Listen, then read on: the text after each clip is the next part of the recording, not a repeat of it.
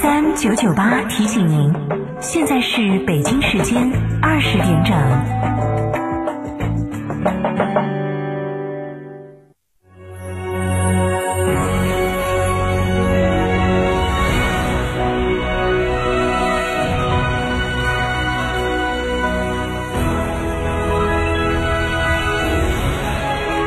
成都的声音，FM 九九点八，成都电台新闻广播。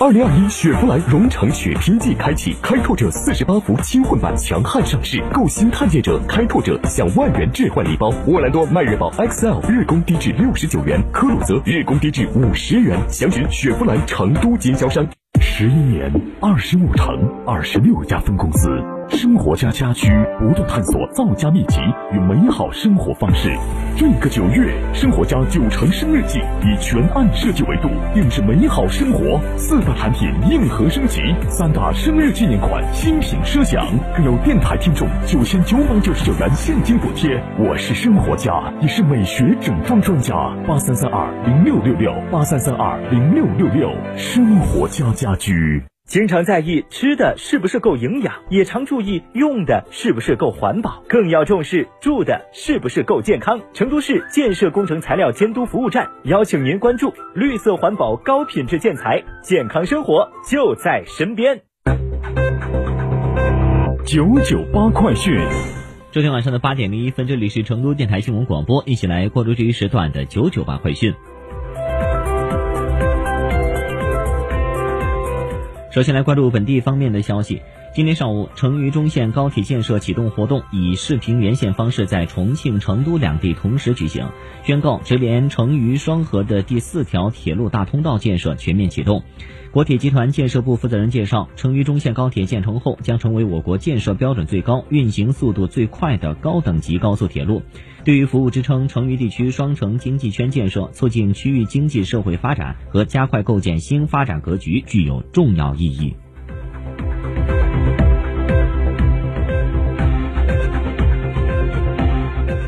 近日，人力资源社会保障厅等七部门根据四川省工伤保险条例和四川省工伤保险条例实施办法相关规定，印发了超龄等从业人员参加工伤保险暂行办法。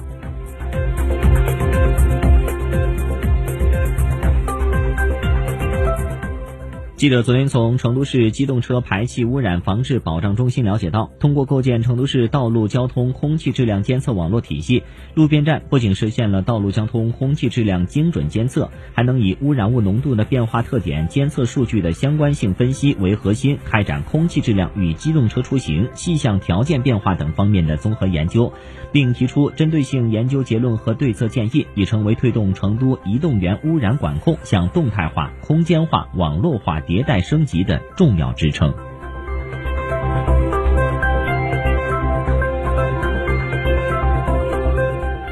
九月二十八号到二十九号，以“国际消费守望成都”为主题的二零二一中国成都手电经济发展大会将在成都召开，聚焦场景创新，进一步丰富手电经济内涵，为提升城市商业能级和品质，彰显成都消费国际化特质提供有力支撑。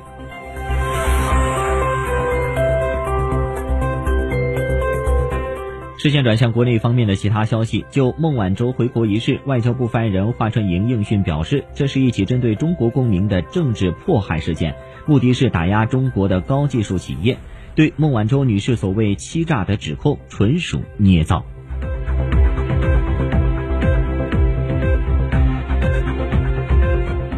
二十五号，北京天安门及长安街沿线的国庆景观布置全部完工。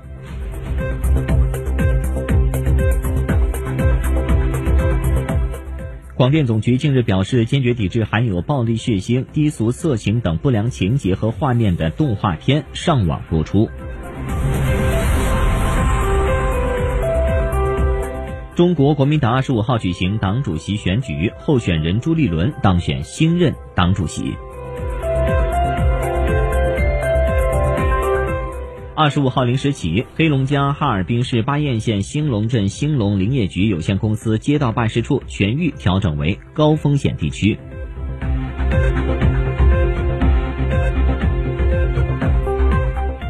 广州二十五号发布通告从九月二十五号起至十月二十号对所有目的地为广州市的国外入境人员隔离政策调整为一律实施集中隔离二十一天。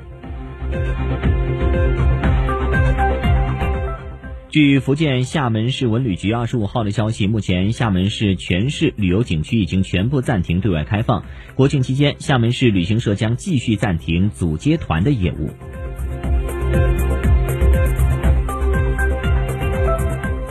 二十五号，反中乱港组织支联会正式解散。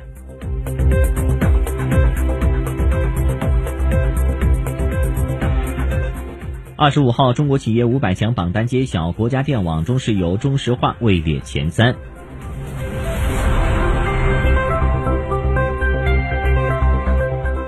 就一游客在故宫西华门外城墙上刻画一事，北京警方二十五号通报违法行为人周某明已被行政拘留，并处罚款。今天上午，国务院新闻办公室举行新闻发布会，交通运输部表示，即将到来的国庆节假期，全国收费公路继续对七座及七座以下的小型客车免收车辆通行费。具体免费时段从十月一号零时开始，十月七号二十四时结束。根据交通运输部预测，国庆假期全国高速公路日均流量四千五百万辆左右，较八月以来日均流量的三千零七十四万辆增长百分之四十六左右。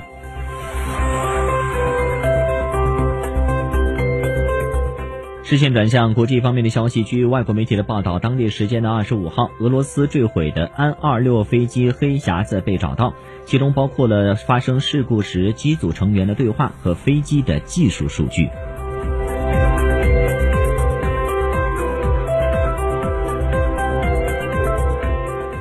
当地时间的二十四号，西班牙拉帕尔马岛火山活动仍在加剧，已经造成三百九十多所房屋被毁，近七千人被疏散，部分航班取消。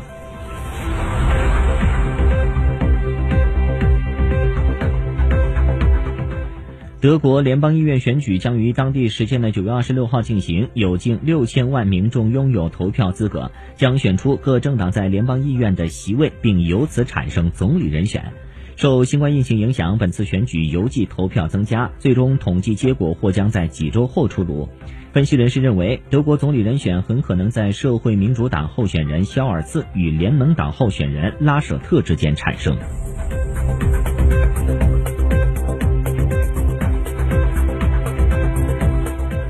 阿富汗东部南格哈尔省首府贾拉拉巴德二十五号发生爆炸事件，造成一人死亡，七人受伤。